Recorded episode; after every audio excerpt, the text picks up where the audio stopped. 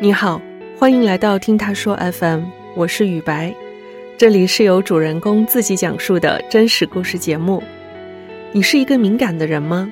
你是否会很在意别人的感受，不懂拒绝，容易良心不安？日本曾经有一档节目，在街头对一百个路人进行随机检测，二十四人被认定为有高度的 HSP 倾向。资料显示。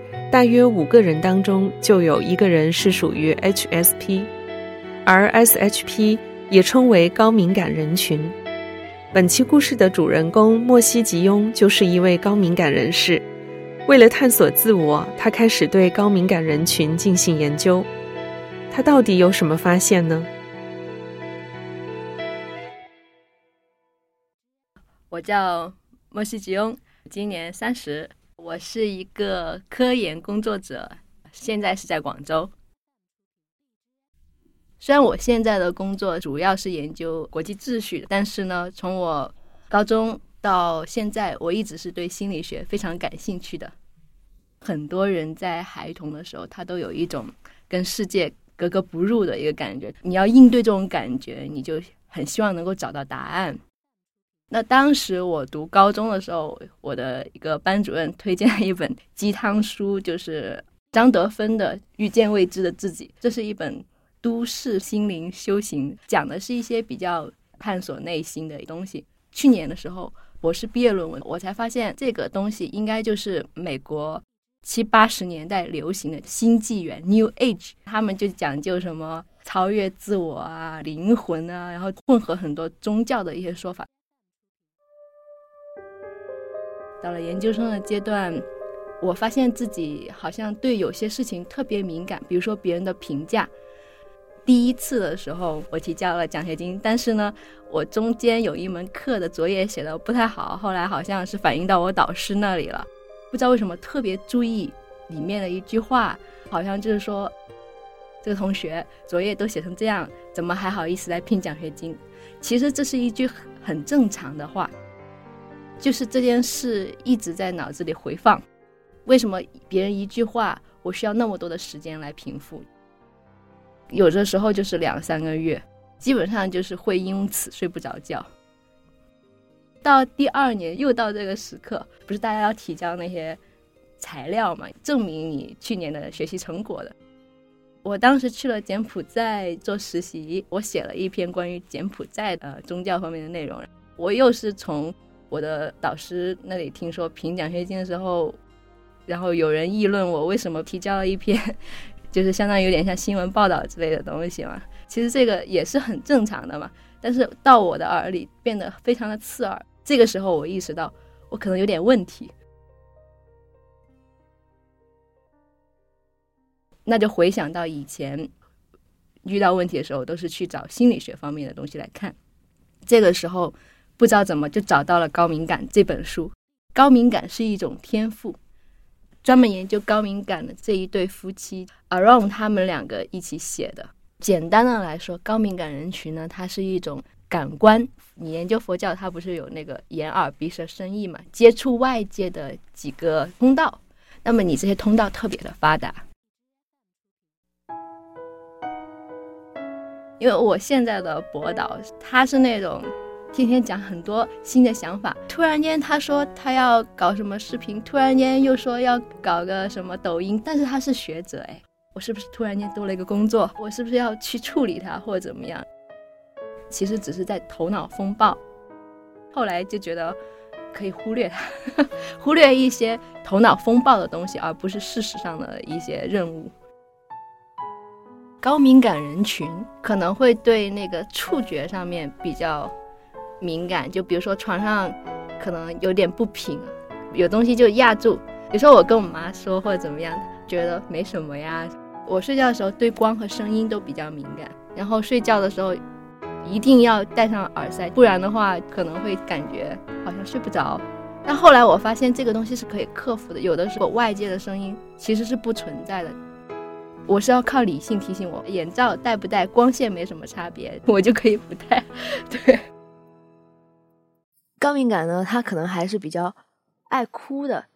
我那时候都已经高中了，然后有一次不知道怎么交作业的时候就是忘带作业，然后老师就说没交作业站起来，然后站起来之后不知道为什么我感觉到特别的羞愧，别人都站起来就站起来，我当时站了大概不到一分钟，我的眼泪就流下来了。然后我当时的一个好朋友还不能理解，他会说为什么会在这个场合下你竟然会哭，就是这个羞愧的那个感觉，然后比普通人要强烈。我当时还觉得自己有问题，但现在我觉得 OK，我知道我是这样子的，但是我也学会应对他。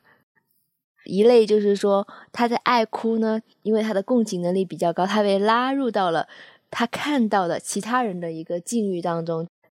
看电影的时候，他就比较容易哭，能够获得更高质量的一个观影感受。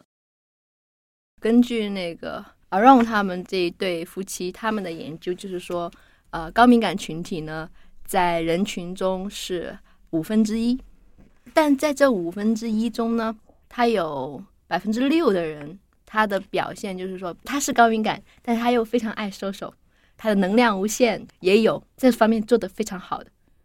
所以说，对一个人是不是高敏感判断，跟他性格是没有关系的，因为他感官发达，但是他什么性格都可以有。如果你要判断他的话，我觉得一个非常好的途径，可能就是说，除了说我们对声音、光线啊，我觉得还有一点，你可以通过他写东西是不是细腻，或者是他有没有一种深度，也可以判断。好像就是过了一两天，我又刷到了一篇在国外教书的一个友邻，他写的就是后知后觉的才知道自己不喜欢社交 party，对他来说比工作还累，喜欢待在大自然里，然后爬爬山什么的。但是知道的太晚，已经自虐了很久。我看完之后，我当时的感觉就是说，就是又是一位高敏感群体。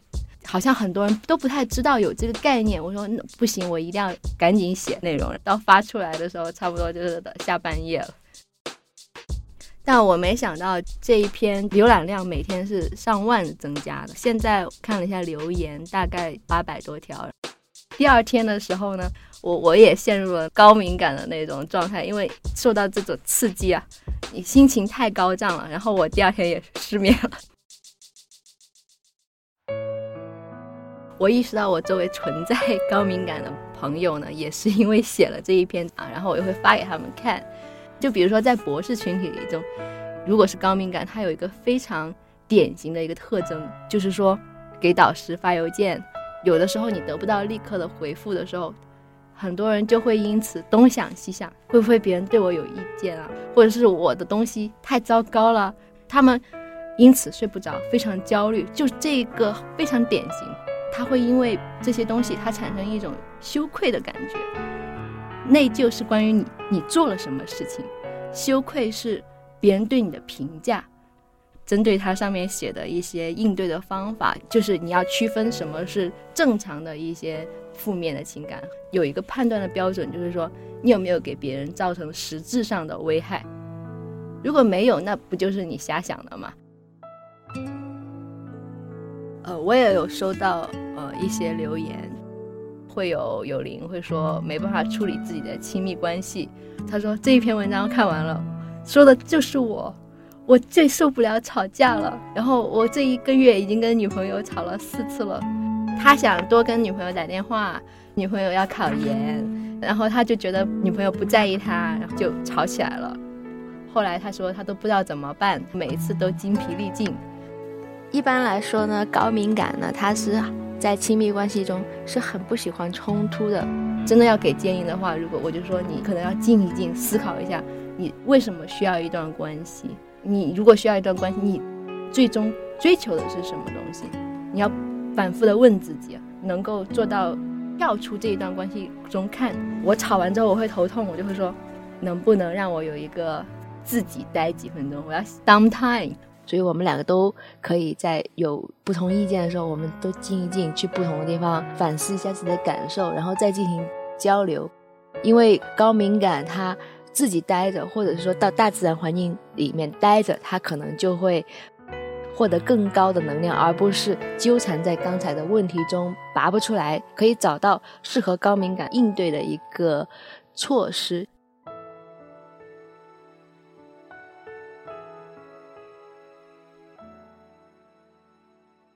因为很多人跟我写感谢，我就觉得好像我有帮助到别人。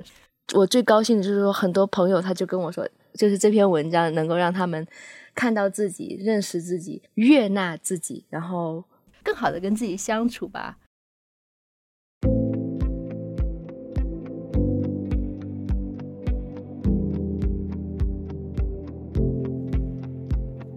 对照莫西吉翁的讲述，你有没有检测到自己的敏感指数呢？你对这个人群有什么看法？欢迎在评论区留言。你现在正在收听的是真人故事节目《听他说 FM》，我是主播雨白。我们采用声音纪录片的形式，为大家提供一个倾听和倾诉的平台。如果你想分享你的故事，或是倾诉你的困惑，请跟我们联系。愿你的每个心声都有人倾听，每个故事都有回音。